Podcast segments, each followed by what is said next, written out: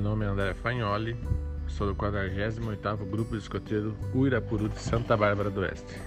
Bom, vou estar falando sobre um fato que aconteceu, que foi o um incêndio do Grupo de Escoteiro, da nossa sede, em, 1900, em 2014, é, onde que marcou uma fase, marcou uma era de um acontecimento triste que acabou com o tempo se revertendo em, em projetos que até hoje, estamos em 2020, é, estamos tocando para melhoria de nossa sede.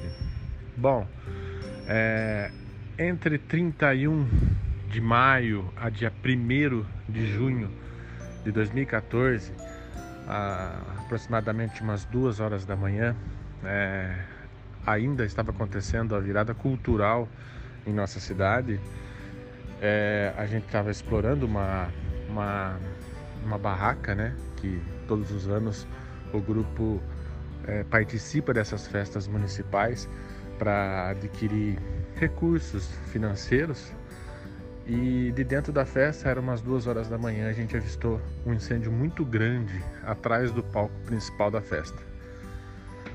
Como estávamos todos em chefes e pais dentro da, dessa barraca que a gente estava é, trabalhando, alguns comentaram: Ué, que fogo estranho, será que não é a nossa sede? Só que a gente não conseguia ver, só conseguia é, visualizar as labaredas de fogo que era muito grande, mas a direção da nossa sede, onde a gente estava, a gente não conseguia se localizar muito bem. Eu falei, eu acho que não é não, eu acho que deve ser uma mata que tem ali atrás e tudo mais. Passados cinco minutos mais ou menos, acho que nem isso, o telefone toca, o meu telefone, e um chefe do, do ramo escoteiro, ele ligou dizendo que tinha algumas pessoas entrando em contato com ele para verificar a sede da, dos escoteiros que estava pegando fogo. Foi aí então que a gente deu, teve noção, né, que era mesmo a nossa sede. Automaticamente todo mundo, alguns saíram, fomos para o lugar. Chegando lá, na nossa sede estava tendo bombeiro fazendo todo o trabalho de apagar esse fogo aí. Bom, o fogo é, foi no pavilhão principal da nossa sede. Esse pavilhão é, continha o salão nobre, né, onde nós fazíamos as nossas é, reuniões, palestras. Tinha a secretaria ao fundo, no meio tinha o almoxerifado. E no, bem no cantinho, no, no, no, a gente fala começo, mas era o final do pavilhão, era uma cozinha bem estreitinha, mas era a cozinha que a gente usava para todos os eventos do, do nosso grupo, da nossa sede. Automaticamente o fogo pegou muito, muito rápido e danificou praticamente quase 70% ou até mais da, de, de toda a estrutura. É, após esse incêndio, né, depois de apagado, é, a gente não tinha que fazer, era de madrugada, o bombeiro isolou tudo e aí a gente deixou para outro dia para ver os estragos. No outro dia, como a, a virada cultural era um evento que ele virava 24 horas, a gente não podia parar com a festa.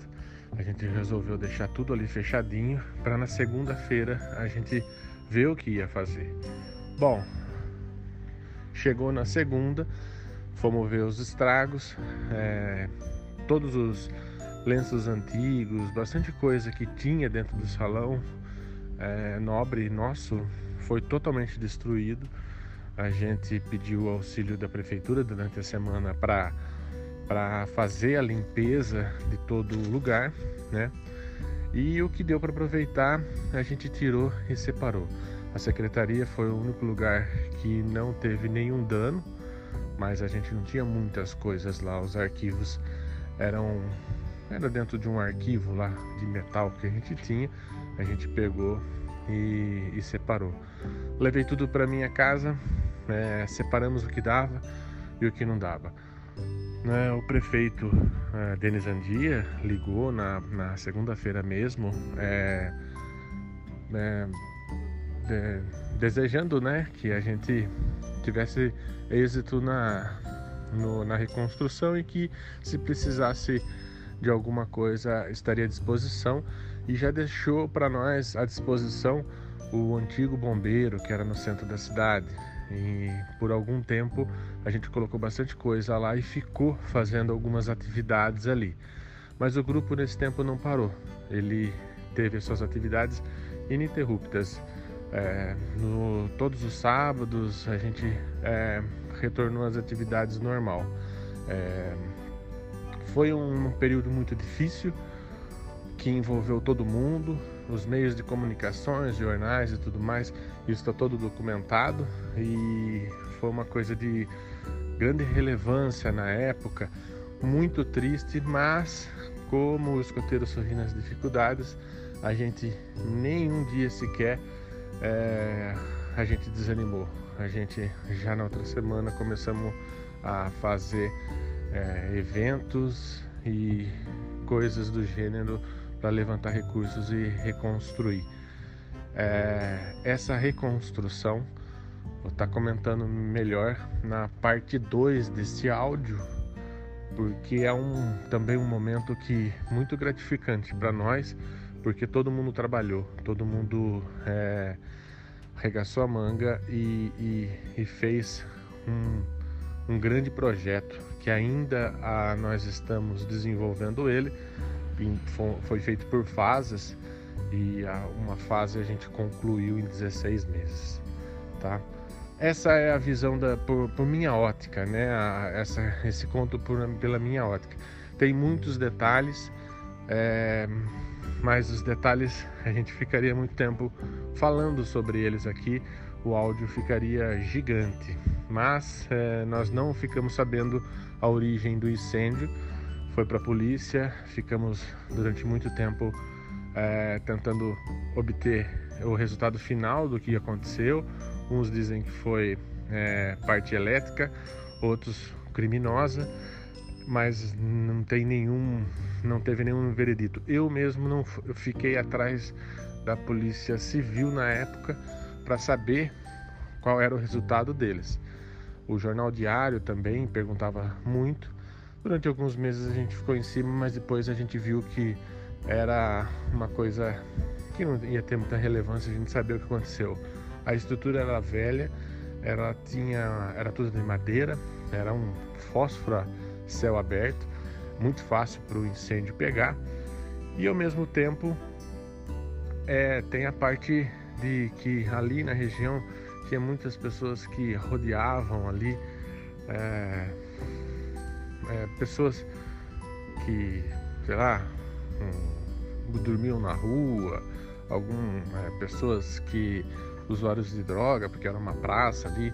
Então pode ser também que seja criminoso ou alguma coisa sem intenção que aconteceu.